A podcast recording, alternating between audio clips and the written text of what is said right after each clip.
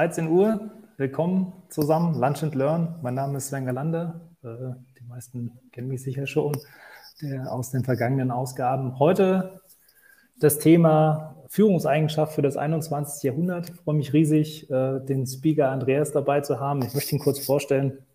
Über Andreas kann man sehr, sehr viel erzählen. Äh, die Liste ist lang. Ich musste mir auch ein paar Dinge aufschreiben. Andreas ist Geschäftsführer des Beteiligungsarms eines ähm, Energieunternehmens, äh, Winterscheidea, ist Gründer, hat selbst gegründet, ähm, Unternehmer von, ja, ich glaube, mittlerweile mehreren Unternehmen, unter anderem auch mit Fremdgeschäftsführern, äh, selbst Investor, Aufsichtsratmitglied.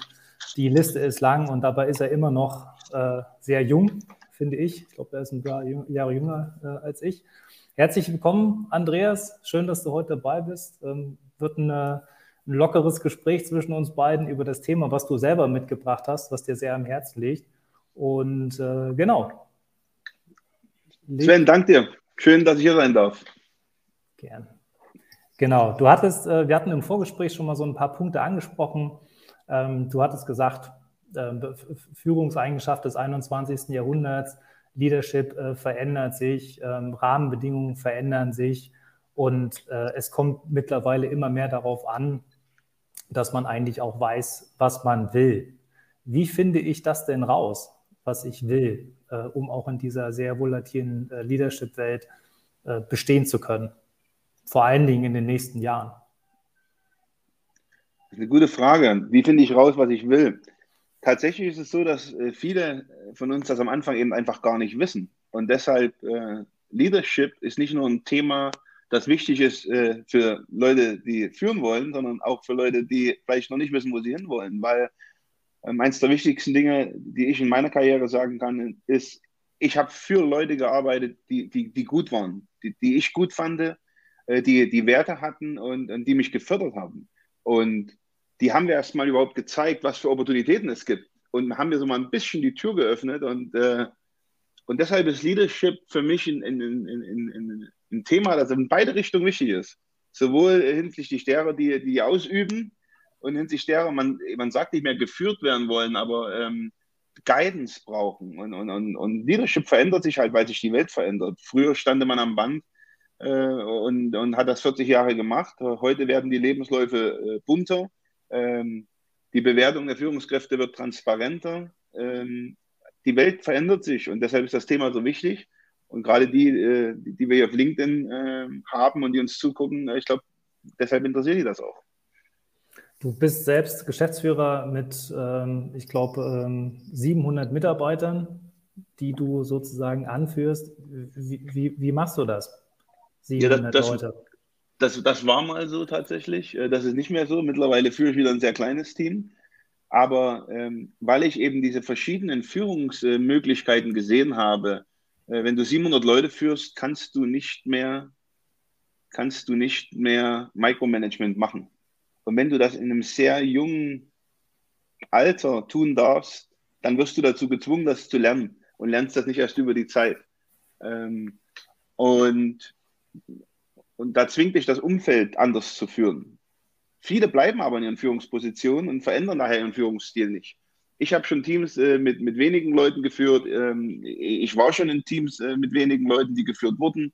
Ähm, umgekehrt auch äh, große Teams, äh, völlig unterschiedliche Bildungsstandards der Teams, weil äh, du musst dir vorstellen, ähm, das spielt auch eine Rolle. Ne? Ob du mit lauter PhDs zusammenarbeitest ja. oder mit ähm, mit ähm, gelernten Kfz-Schlossern, einfach nur als Beispiel. Ne? Äh, da muss man über andere Dinge nachdenken und äh, muss manchmal auch klarere Linien vorgeben, äh, gerade bei denen mit den PhDs. Mhm. Ja, super, super spannend. Ähm, vielleicht nochmal äh, an den, an den Punkt zurück, äh, wo wir auch angeregt haben, äh, dass sich die, die Landschaft heutzutage verändert hat. Die Rahmenbedingungen verändern sich schneller als, schneller als jemals zuvor. Was ist denn heute schon anders wie vor 20 Jahren? Ja, ich, ich, ich glaube, genau so müssen wir auch anfangen. Wir hatten ja so drei Dinge aufgeschrieben, über die wir reden wollen. Die Rahmenbedingungen, es gibt kein richtig und kein falsch und hat sich verändert. Genau das ist aber das Wichtige. Die Rahmenbedingungen haben sich verändert. Äh, die letzten 25 Jahre, seit das Internet äh, existiert, seit es Digitalisierung gibt, hat sich die Welt drastisch verändert. Die Märkte haben sich verändert, Unternehmen haben sich verändert, Mitarbeiter haben sich verändert. Ähm, wenn ich heute, wenn ich heute meinen Chef nicht gut finde, kann ich auf LinkedIn gehen und kann dir eine schlechte Bewertung schreiben. Ähm, wenn ich heute mein Unternehmen nicht gut finde, kann ich auf äh, Kununu oder wie das Zeug heißt gehen und kann äh, das Unternehmen schlecht bewerten mit einem Stern und kann sagen, will dort nicht arbeiten, ganz schlimm. Und der Nutzer hat auch gelernt, diese Bewertung zu lesen, ähm, weil im Internet ist es ja so, oft sind es die, die unzufrieden sind, die sich kundtun. Und trotzdem kann man auch zwischen den Zeilen lesen und rausfinden, okay, will ich in diesem Arbeitsumfeld sein? Und dann haben wir in Deutschland und im Westen, in der westlichen Welt gerade noch was ganz Besonderes.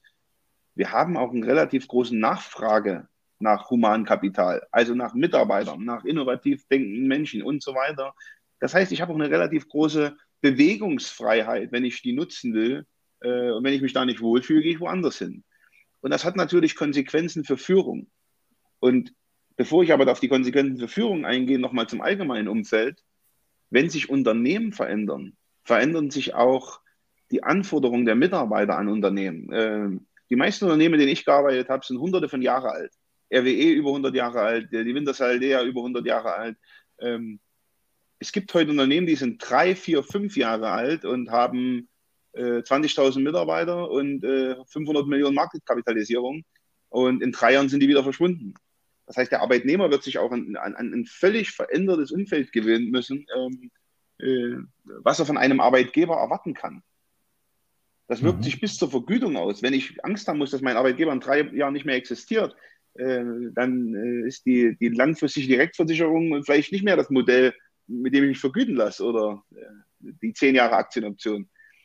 Und diese Veränderung, die muss erst in die Köpfe rein. Das wirkt sich auf HR aus, das wirkt sich darauf aus, how to attract talent. Mhm. Wenn, wenn der Mitarbeiter das schon verstanden hat und das Unternehmen noch nicht, dann versteht das Unternehmen gar nicht, warum will der Mitarbeiter jetzt mehr verdienen und dafür keine Vorsorge und und und. Das sind alles Themen, die sich insgesamt niederschlagen. Leadership ist nur ein Teil davon. Mhm. Also zum Beispiel, da sind wir ja noch gar nicht bei den Themen, dass man sagen, okay, ich habe jetzt äh, Generation Z und ähm, vielleicht äh, ähnliche Generationen in dem Umfeld, äh, dass ich da neue Führungsvoraussetzungen erfüllen muss, dass diese Menschen anders geführt werden wollen, sondern das ganze Umfeld drumherum, bevor wir überhaupt an diesen eigentlichen Führungsaspekt kommen, das verändert sich schon massiv hin zum äh, Arbeitnehmermarkt, äh, industrielle Umwälzung etc. Genau. Das Erste, was die Arbeitgeber, glaube ich, verstanden hatten, war, dass Privat und Business immer mehr ineinander übergeht. Das haben zuerst die Arbeitnehmer verstanden, weil sie abends dann irgendwie den Device in der Hand hatten und ihre E-Mails checken konnten. Und irgendwann hat es auch der Arbeitgeber verstanden. Ähm, das war, glaube ich, ein kleiner Schritt. Aber es gibt so viel mehr dahinter. Äh, ich habe sehr viele Freunde, die arbeiten in, Südamerika seit zwei Jahren, äh, weil sie sich dort relativ frei bewegen können und äh, weil es dort schönes Wetter gibt. Und ähm, die Arbeitgeber mussten lernen, damit umzugehen. Was bedeutet das eigentlich steuerrechtlich? Was bedeutet das führungstechnisch? Dann haben viele Arbeitnehmer mehr und mehr, die ich kenne, andere Themen. Will man das unterbinden? Will man das vielleicht im Gegenteil fördern? Ist der Mitarbeiter mit einem bunten Lebenslauf heute mehr wert als einer mit einem stringenten? Ähm, das ist ein Teil daran, warum auch die Rainmaker Society äh, so was Tolles ist. Äh, das muss ich jetzt auch ganz klar okay. sagen. Head Headhunter denken ja immer noch in klassischen Mustern völlig veraltet. Äh, man müsste heute seinen Kontoauszug mitbringen, um zu zeigen, dass man äh, was kann, weil der CV überhaupt nicht mehr äh, richtig eingeordnet wird. Ähm, und, und deshalb verändert sich auch diese Branche, in der ihr zum Glück tätig seid. Mhm. Ja, super spannend. Aber jetzt vielleicht nochmal ähm, Rahmenbedingungen aus Sicht wirklich ähm, Führungskraft. Ähm, du mit deiner äh, Erfahrung, teilweise auch in, du warst in den USA, hast dort geführt, äh, du bist aktuell schon seit längeren Jahren in Europa unterwegs. Ähm, was hat sich denn speziell für dich jetzt vielleicht in den letzten fünf bis zehn Jahren als Führungskraft verändert? Wo du, was du jetzt schon absiehst und was du vielleicht auch in den nächsten Jahren jetzt schon absehen kannst? Ja, äh, das war ein bisschen der, der Schlagsatz. Ich will ihn nochmal vorlesen, den wir da als Nummer zwei geschrieben haben. Es gibt kein richtig und, kein falsch, sondern man muss wissen, was man will. Ich glaube, mit dem Vermischen von Privat- und Geschäftsleben, mit dem, mit dem immer stärker werden, Zusammenwachsen von verschiedenen Themen, muss man sich als Führungskraft die Frage stellen, wer bin ich und wie führe ich und was, wie will ich sein? Und ich glaube, es ist wirklich wichtig anzuerkennen, da gibt es kein richtig und kein falsch. Der charismatische, extrovertierte Führer muss nicht besser oder schlechter sein als der zurückhaltende, introvertierte. Ähm, da gibt es keine, da gibt es keine klassischen Muster mehr oder Schablonen. Aber ich glaube, man muss lernen, mehr und mehr man selbst zu sein in so einer Welt.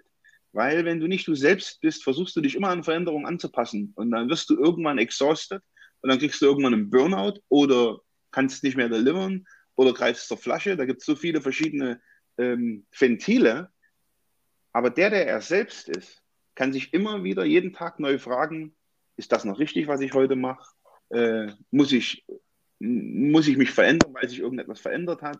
Muss ich was, mich verändern, weil die Anforderungen meiner Mitarbeiter sich verändert haben? Äh, auch Mitarbeiter verändern sich. Äh, vor Kind, nach Kind, vor Hochzeit, nach Hochzeit, vor Beförderung, nach Lohnerhöhung und so weiter.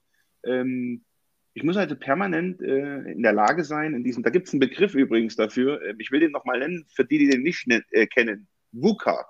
Volatility, mhm. Uncertainty, Complexity und Ambiguity. Wir bewegen uns in einem VUCA-Umfeld. Und das heißt eben permanente Veränderung und das heißt, die kommt auch schnell. Also 15 Jahre aussitzen ist nicht mehr. Äh, das wird es noch immer weniger geben und äh, bald gänzlich verschwunden sein. Und deshalb mhm. glaube ich, egal erstmal in welchem Umfeld man ist, sei es Asien, sei es in Amerika, sei es Europa. Du musst grundsätzlich versuchen, du selbst zu sein. Und das muss man lernen. Das ist nicht leicht. Ähm, ähm, da gehören auch manchmal irgendwelche hm, Selbsterkenntnisschritte dazwischen, sage ich mal ganz vorsichtig. Und, und wenn man das dann ist, fühlt man sich aber relativ wohl, egal ob sich das Umfeld verändert oder nicht, weil es verändert sich für alle. Du bist mhm. nicht das Opfer Nummer eins dieser Veränderung. Für alle verändert sich das. Ich finde das ja immer recht gut, wenn man bei Veränderungen bei sich selbst anfangen kann äh, und nicht so quasi fremd äh, ist und sagt, okay, mein Umfeld passt einfach nicht, äh, ich bin in diesem Umfeld äh, gegebenenfalls kann ich da nicht so gut performen. Jetzt sagst du, ich selber bin Teil der, des Anfangs. Ich selber reflektiere mich und zwar ständig, so wie du, du gerade gesagt hast. Ähm, ist das eine Sache, ähm, wie, wie, gehe ich da ran? Also ähm, ist das bei dir sozusagen gekommen, weil du, du liest ja viel, das weiß ich, weil du viel gelesen hast? Äh, ist das etwas, was du auch gerade aus den USA gelernt hast? Weil ich glaube, die sind da äh, wahrscheinlich auch ähnlich und auch schon viel länger unterwegs. Hast du da vielleicht einen konkreten Tipp, wie man sich genau auf diese Reflexionssachen, nicht nur von sich selbst, aber auch von den Mitarbeitern einlassen kann? Wie fängt man da an? Also ich glaube, das Erste, was man tun muss, ist, ähm, also auf jeden Fall bei sich selber anfangen. Das ist, das ist ganz klar. Ähm, aber das Erste, was man tun muss, ist, glaube ich, dem Learning folgen. Das ist das, was ich immer in meinen Vorlesungen sage, äh, was ich gemacht habe. Ähm, ich bin immer dem Learning gefolgt. Und das hat natürlich äh, zur Konsequenz, dass ich mich schon damals, am Anfang meiner Berufskarriere der Veränderung stellen musste noch gar nicht in der Führungsposition, äh, sondern einfach schlicht und ergreifend im Doing, im operativen Tätigsein, im Projekt umsetzen. Das Zweite, es gibt einen Film mit Jim, Kim, Jim Carrey, der Ja-Sager. Ich bin eigentlich kein Fan von Jim Carrey gewesen bis zu einem gewissen Punkt, aber du musst Ja sagen. Du musst machen, du musst Erfahrungen sammeln. Und mit jedem Land, das du bereist, mit jedem neuen Menschen, den du kennenlernst, ähm, beginnt schon passiv ein Teil dieser Selbstreflexion. Und wenn du dann das natürlich anfütterst mit, mit Büchern und versuchst darüber nachzudenken, wie funktioniert das äh, Gehirn, warum triffst du Entscheidungen, warum bist du judgmental, ähm, dann fängst du an, dich zu verändern. Und, und das ist halt auch was mit Führung zu tun, du musst das vorleben. Also da, da, es gibt doch Leute, die lesen etwas und setzen es dann um, des Umsetzens wegen. Aber wenn ich früh, ich mache so einen Ampelcheck früh äh, mit meinem Team, gelb, grün, rot, und nachdem wir die Farbenlehre dann geklärt hatten äh, und, und wir alle der gleichen Meinung waren, was gut und schlecht ist, ähm, ich frage das wirklich, weil, weil ich care. Weißt du? Ich will das wissen. Geht es euch gut? Geht es euch nicht gut? Wenn es euch nicht gut geht, okay, dann lasse ich euch mal in Ruhe, dann, dann übernehme ich den Teil oder wie auch immer. Es gibt einen krassen Unterschied zwischen denen, die das lesen und glauben und denen, die das lesen und machen.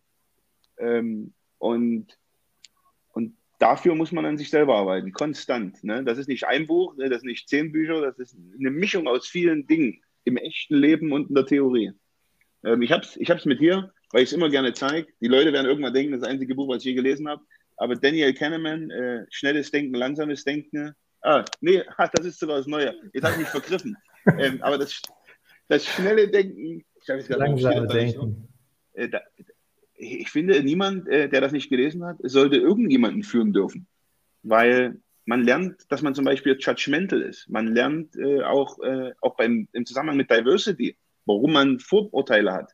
Kahnemann schreibt in seinem Buch, er erwischt sich selber, wenn eine Frau Richtung Cockpit läuft, zu glauben, es ist die Stewardess. Äh, und er hat einen Nobelpreis für dieses Zeug gekriegt. Also man muss sich das aware machen und dann wird man besser darin, es umzusetzen. Ja, okay, klasse, klasse Beispiel. Äh, gute Buchempfehlung. Ich, ich lese das Buch immer noch, weil das ein Buch ist, äh, habe ich festgestellt, das liest man nicht äh, einfach von vorn nach hinten durch, sondern man kehrt eigentlich immer wieder zu dem Buch zurück, auch sehr situativ, wenn man halt gerade in bestimmten Situationen ist.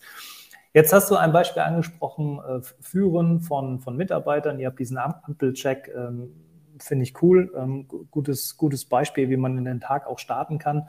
Jetzt reden heutzutage auch äh, sehr viel von den jüngeren Generationen, Selbstentfaltung und Co.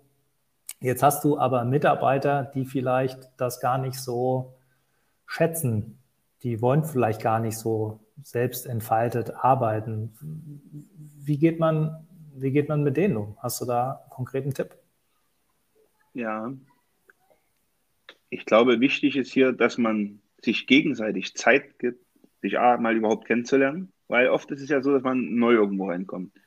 Dann muss man offen, also, wie, wie sehr ich heute meine Gedanken erkläre, das habe ich früher nie gemacht. Heute erkläre ich, warum ich etwas tue und was ich mhm. dabei denke und, und, und, und frage nach Feedback. Und, und, und, und wir diskutieren diese Themen auch äh, in, in den vielen Teams, wo ich irgendwie als Führungskraft äh, zu tun habe. Und ich erwarte, und das muss man, guck, ich habe drei Kinder, das muss man auch als Vater lernen. Äh, die Kinder werden nicht wie du. Und die, die, die Arbeitnehmer, da, da, darfst du genauso wenig die Anforderungen haben, dass du hoffst, die machen irgendwas genauso gut wie du oder nicht, ähm, sondern jeder soll sich selber frei entfalten können und dürfen. Und auch auf seine Art und Weise. Das ist echte Diversity, by the way. Äh, jeder von uns ist anders. Jeder von uns ist äh, individuell und das sollte man auch nicht versuchen zu verändern. Es gibt Rahmenbedingungen, die muss sich jeder halten. Okay, geschenkt. Aber solange wir, uns innerhalb dieser Rahmenbedingungen bewegen, ähm, muss auch erlaubt sein, dass jemand sagt, ey, Ampel ist nicht meins. Oder also das muss, das muss erlaubt sein. Mhm. Und, und diese Diskussion braucht man auch. Kontroverse Diskussionen sind gut. Mhm. Das heißt, als Führungskraft äh, bist du da auch äh, gerade immer mehr auch der, der, nicht der Lenker und der Bestimmer, sondern du gibst einfach den Raum. Du, ähm, du öffnest den Raum für Diskussionen. Ähm, das heißt, äh, Führen heute ist äh, definitiv anders als Führen vor 20 Jahren.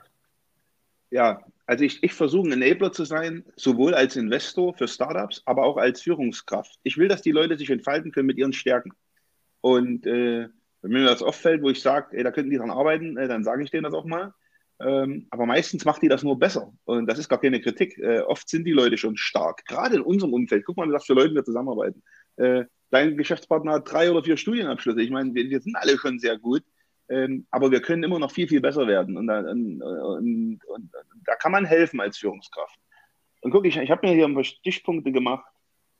Auch Leadership Education hat sich ja verändert. Mhm. Früher wurde beim MBA gelehrt, und das ist wahrscheinlich heute an vielen Schulen noch so, don't bring me problems, bring me solutions. Ist für mich die größte Bullshit-Phrase der Welt. Warum? Ich will, weil ich keine Solutions haben will. Wenn du eine Solution hast und arbeitest in meinem Umfeld, ja, dann brauchst du mich ja nicht anrufen. Dann weißt du ja, wie es zu lösen ist.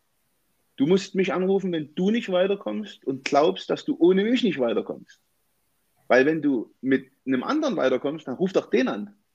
Ähm, eine Führungskraft ist dafür da, dich davor zu schützen, was dich alles von deiner Arbeit abhält und dich dort zu enablen, wo du nicht weiterkommst. Was gerade im Konzern oft noch mehr war, ist als in einem kleineren Unternehmen, wo alle gemeinsam noch einen Überblick haben, was passiert und alles machen.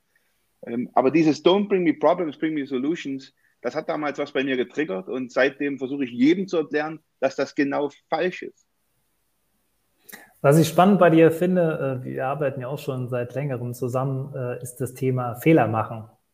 Also du hast gerade gesagt, äh, du, du, du bist der Enabler, du lässt Leute ihre Erfahrungen machen. Ähm, ich habe dich kennengelernt, du lässt auch Leute mal den einen oder anderen Fehler machen, wo du das Gefühl hattest, das hätte ich dir eigentlich vorher schon sagen können, aber du lässt sie trotzdem diesen Fehler machen.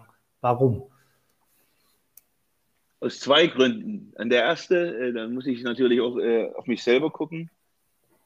Früher habe ich das oft gesagt, das kann ich dir vorher sagen, aber es hat nichts gebracht ich musste reflektieren und lernen, dass es nicht funktioniert hat.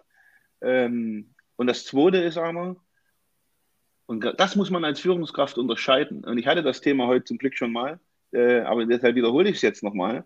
Ähm, guck, es gibt einen Unterschied, ob ich zugucke, wie jemand mit 100 km/h gegen eine Wand fährt, als Führungskraft, oder ob ich zugucke, wie jemand in seinem ersten oder zweiten Fahrzeug an der Wand einen Kratzer macht. Mhm. Und als Führungskraft muss ich die Awareness haben, das zu unterscheiden. Und dann lasse ich die die Fehler auch machen, weil daraus lernt man. Wir machen alle Fehler jeden Tag, äh, immer wieder. Ähm, und Fehlerkultur ist etwas, ne? Ähm, da müssen wir alle noch viel lernen. Da sind wir alle noch in 1918 äh, und nicht in 2021. Wenn Fehler heute gemacht werden, neigen wir in der Gesellschaft und auch im Unternehmen dazu, immer auf die Finger zu hauen. Äh, die Abmahnung, gerade wenn es um so kontroverse Themen geht wie Diversity oder äh, all solche Dinge, äh, MeToo. Ähm, aber anstatt zu dem Arbeitnehmer zu sagen, das war für uns eine Einladung, mit dir äh, darüber zu sprechen, wie wir als Unternehmen sein wollen in der Zukunft. Und wir wollen dich einladen, auf diese Journey mitzukommen. Das muss doch das Mindset sein bei einer Fehlerkultur. Und wenn der Arbeitnehmer oder der, der Kollege oder Partner dann immer wieder klar zum Ausdruck bringt, dass er nicht mit gemeinsam in diese Zukunft gehen will, dann gibt es die gleichen Mittel immer noch. Aber wir können nicht immer mit, mit einem Hammer draufhauen, wenn jemand einen Fehler macht. Äh, das funktioniert nicht. Und das, das, das, das funktioniert auch nicht mehr lange. Und da kommen wir wieder zu dem ersten Punkt, die Welt hat sich verändert. Ja, wenn du das dreimal gemacht hast, da sagt dich der Arbeitnehmer, ich gehe. Und du brauchst mir gar kein Zeugnis schreiben, weil ich schreibe dir eins. Und zwar online, äh, für alle sichtbar. Mhm. Ja, super spannend. Ähm, Stichwort ähm, äh, Zukunft, weil wir gerade äh, wunderbar bei dieser Überleitung waren. Ähm, ich würde mit dir gerne noch ein paar Minuten über die Zukunft sprechen. Ich weiß, du beschäftigst dich sehr viel mit der Zukunft. Du bist ein sehr strategisch denkender Mensch. Du hast, ja, du, du liest sehr viel. Jetzt die Frage, ich weiß aus anderen Podcasts, die ich von dir mal gehört habe, dass du dich mit dem Thema Zukunft sehr beschäftigst. Was erwartet uns in der Zukunft, wenn wir Richtung Führung denken? Stichwort äh, Generation Z und vielleicht auch ähm, Generationen, die danach kommen. Stichwort AI, ähm, also Automatisierung, ähm, Roboter etc. Was wird denn da, Stichwort Krypto, was wird denn, was wird denn Führung wirklich in den, in den nächsten zehn Jahren ausmachen und vielleicht auch darüber hinaus? Ja, wenn ich mal ein bisschen weit rausgucken darf, ähm, fange ich mal mit so ein bisschen einer utopischen Grund, mit einem utopischen Grundgedanken an. Ähm, einige von euch wissen das, ich bin auch invested in so eine Company. Ich glaube daran, dass es irgendwann möglich sein wird, autonomous Companies zu haben. Was bedeutet das? Und vielleicht baut ihr jemand von euch, der da gerade zuhört. Ähm, äh, viel Erfolg wird funktionieren, wir sind vielleicht nur early. Ähm, du musst bedenken, Machine Learning braucht Regeln. Also wir reden ja nicht von einer echten AI, äh, die sich alle wünschen, die noch niemand hat, sondern Machine Learning funktioniert basierend auf Regeln und Lernen. Man kann nichts einfacher lernen als Jura und Steuern und Buchhaltung. Dass eine Company komplett autonomous diese Tasks für einen erledigt, basierend auf den Grundregeln, die Mensch vorher gesetzt hat, halte ich für absolut, ähm, für absolut machbar. Und wenn dann die Firma einen konkreten Gesellschaftszweck hat, zum Beispiel ähm, so was Einfaches suchen, der Verkauf von Orangensaft, hm. dann glaube ich, kann ein Algorithmus die richtigen Leute einstellen und bezahlen und die richtigen Margen ausrechnen, um so eine Firma zum Laufen zu bringen. Aber das ist Utopie. Wie kommen wir dorthin? Und da kommen wir zur Führung. Ich glaube, was sich die großen Konzerne gewünscht haben und was die Berater zum Teil schon verkaufen, diese Zellstrukturen, die werden wir immer häufiger sehen, aber die werden nicht in Konzernen entstehen, die werden in der Regel außerhalb von Konzernen äh, entstehen und zu, zu, diesen sogenannten Startups werden. Ähm, und, und, und werden dann ziemlich schnell und ziemlich erfolgreich äh, digitale Geschäftsmodelle umsetzen. Und vielleicht auch analoge. Auch da sehe ich das mehr und mehr. Und Führung in dem Sinne wird mehr und mehr verschwinden, weil Automatisierung mehr und mehr dieser scheinbaren Führungsdinge übernimmt. Äh, was bedeutet denn Führung heute im Konzern? Das bedeutet 50 Prozent Bürokratie. Ähm, die wäre dann fast weg. Ich will nicht sagen, dass die ganz wegfällt, aber da fällt viel davon weg. Ähm, und das seht ihr ja auch an eurer Schnittstelle. HR wird sich da massiv verändern. Heute machen Algorithmen äh, das erste Screening von CVs. Machen die das gut? Nee, überhaupt nicht, weil die Grundregeln der Menschen falsch gesetzt sind. Aber sie können es. Ähm, und, und Führung wird mehr und mehr verschwimmen. Und kleine, agile Teams, egal ob im Konzern oder außerhalb des Konzerns, werden immer schlagfertiger. Ähm, da gibt es ein schönes Bild, äh, das wird auch auf der LinkedIn gepostet, wie, mit wie vielen Menschen das perfekte Team besteht. Und das sind tatsächlich so fünf, sechs Menschen. Und wenn man dann diese fünf, sechs Menschen mit unglaublich viel Kapital ausstattet, dann können die unglaublich effizient werden und, und, und eine viel größere Schlagkraft bekommen als ein großer Konzern. Okay, mal abgesehen von der Utopie, ich, ich, äh, ich kann den, äh, die Gedanken nachvollziehen. Ähm, jetzt das Thema, was wir gerade heute merken, ist, ähm, es gibt unwahrscheinlich viele erste AI-Einsätze und ja, wahrscheinlich ist das erst äh, der Anfang. Man hofft es auch, dass das erst der Anfang ist, weil damit jeder springt auf den Zug gerade auf. Viele versuchen automatisieren, auch teilweise komplexe Sachen. Alles gut und schön. Sehr, sehr viel im HR-Bereich. Ähm, wir stehen dem Ganzen offen gegenüber, aber zumindest in dem Bereich, den wir besetzen, aber an einigen Stellen auch sehr kritisch, äh, weil wir das Gefühl haben, gerade im äh, Führungskräftebereich äh, geht es am Ende halt immer um den Menschen, weil es geht ja auch um menschliche Führung. Jetzt hast du das quasi in deiner Utopie nochmal eigentlich fast entgegengesetzt. Ist das etwas, was wir in den nächsten zehn Jahren sehen werden, das, was du gerade gezeichnet hast, oder wird das wahrscheinlich noch 50 Jahre dauern? Und was glaube, ist, macht der Mensch? Was, was ist Faktor Mensch bei dir und Führung?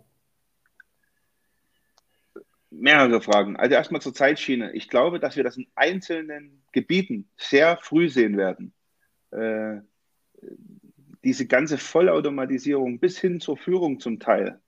Ähm, da wird viel passieren in nächster Zeit, ähm, aber es wird sich auf, auf, Nischen und auf kleine Märkte oder agile Märkte beschränken. Äh, große Konzerne haben eine relativ starke Resistance zu solchen schnellen Change, aber es kommt dann auch. Ja, das kann in einigen Bereichen auch noch 40, äh, 50 Jahre dauern. Ähm, gerade wenn ich so an die Versorger denke, Telekommunikation, alles, was so, ähm, was ich leisten kann, langsam zu sein, was nicht immer schlecht ist. Ähm, Eisenbahn und all diese Dinge. Ähm, zu dem Faktor Mensch, ja, auch der Faktor Mensch wird dazu beitragen, dass es in einigen Bereichen sehr, sehr lange dauert. Gucken wir wieder in den HR-Bereich. Im HR gibt es viele einfache Dinge, die man automatisieren könnte. Es passiert aber nicht, weil die HR-Bereiche sich ja damit selber abschaffen würden. Und deshalb passiert es einfach nicht.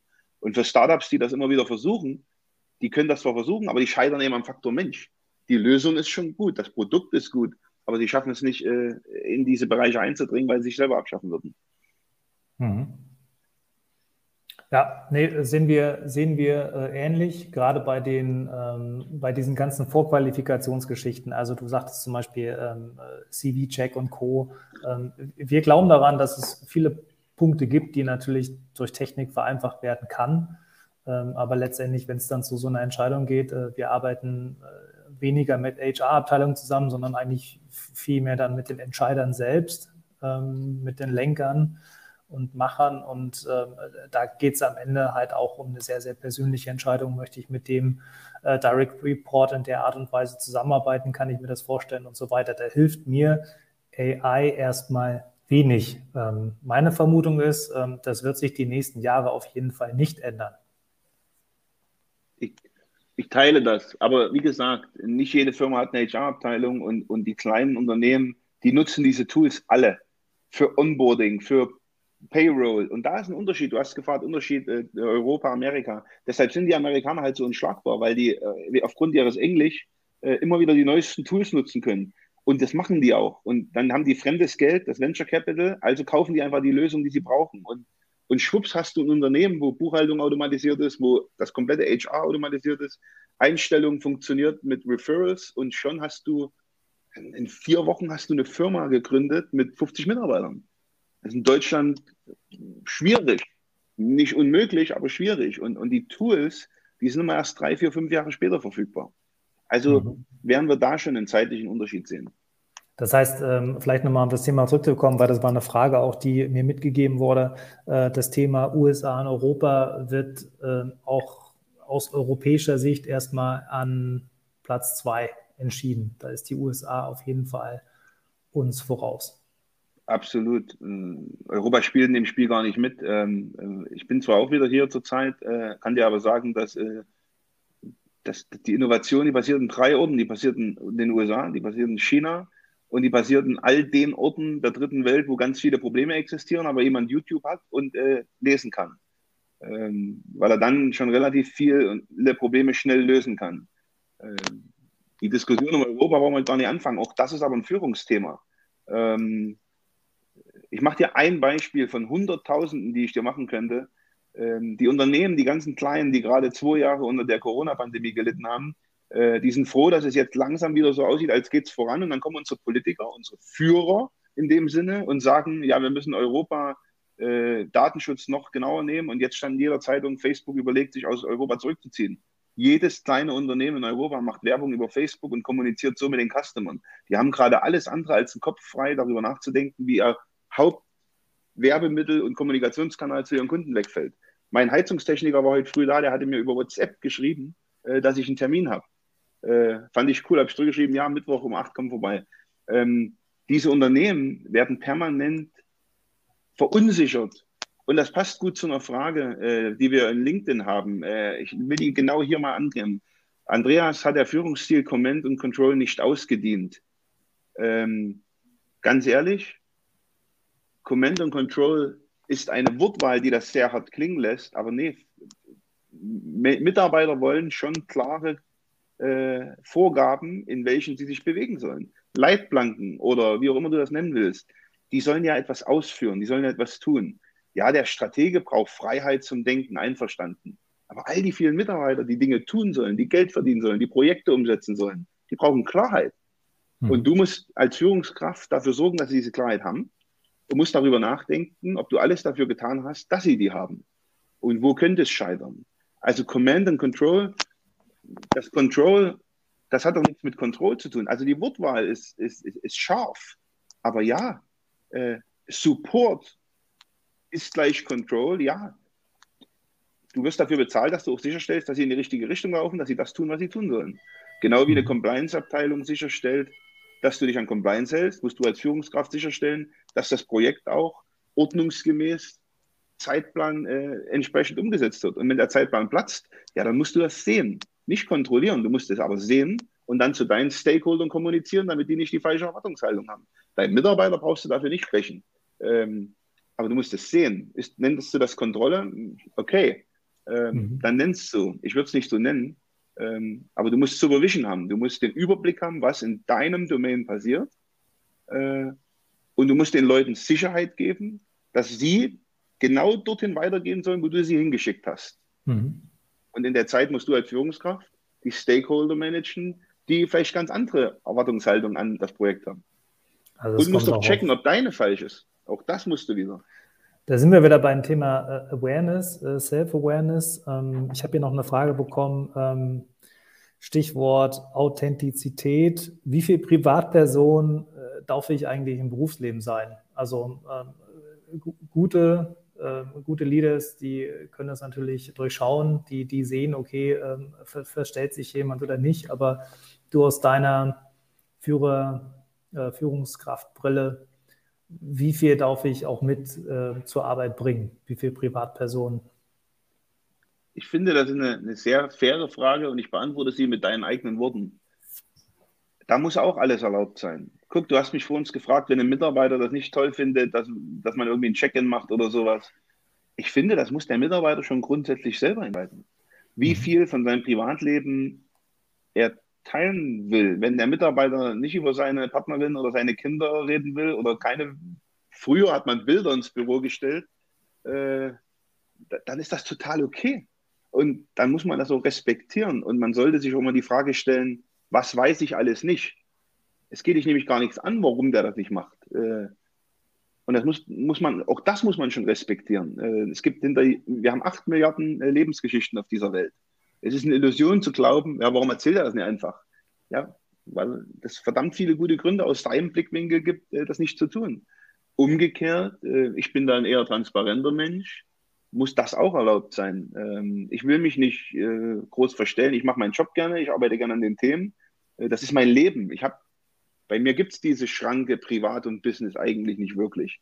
Ähm, und ich finde, das muss auch respektiert werden. Und das ist genauso wie mit wann schreibe ich jemandem eine E-Mail ich muss so genauso respektieren, äh, dass jemand 23 Uhr die versendet äh, und der andere die aber erst Montag um 8 liest. Ich muss genauso akzeptieren, wenn einer das per Timing 8 Uhr versendet, weil er respektvoll mit seinen Mitarbeitern umgehen will, der andere nicht. Also da haben wir immer 50-50. Ne? Da gibt es nicht das eine richtig oder das andere. Ähm, das hat was mit gegenseitigem Respekt zu tun, dass man beides irgendwie in Erwägung zieht. Und wenn man was schlecht findet, dann muss man da halt auch mal drüber reden. Und dieses Environment zu schaffen, dass man drüber redet, das ist die Krux, das ist schwer.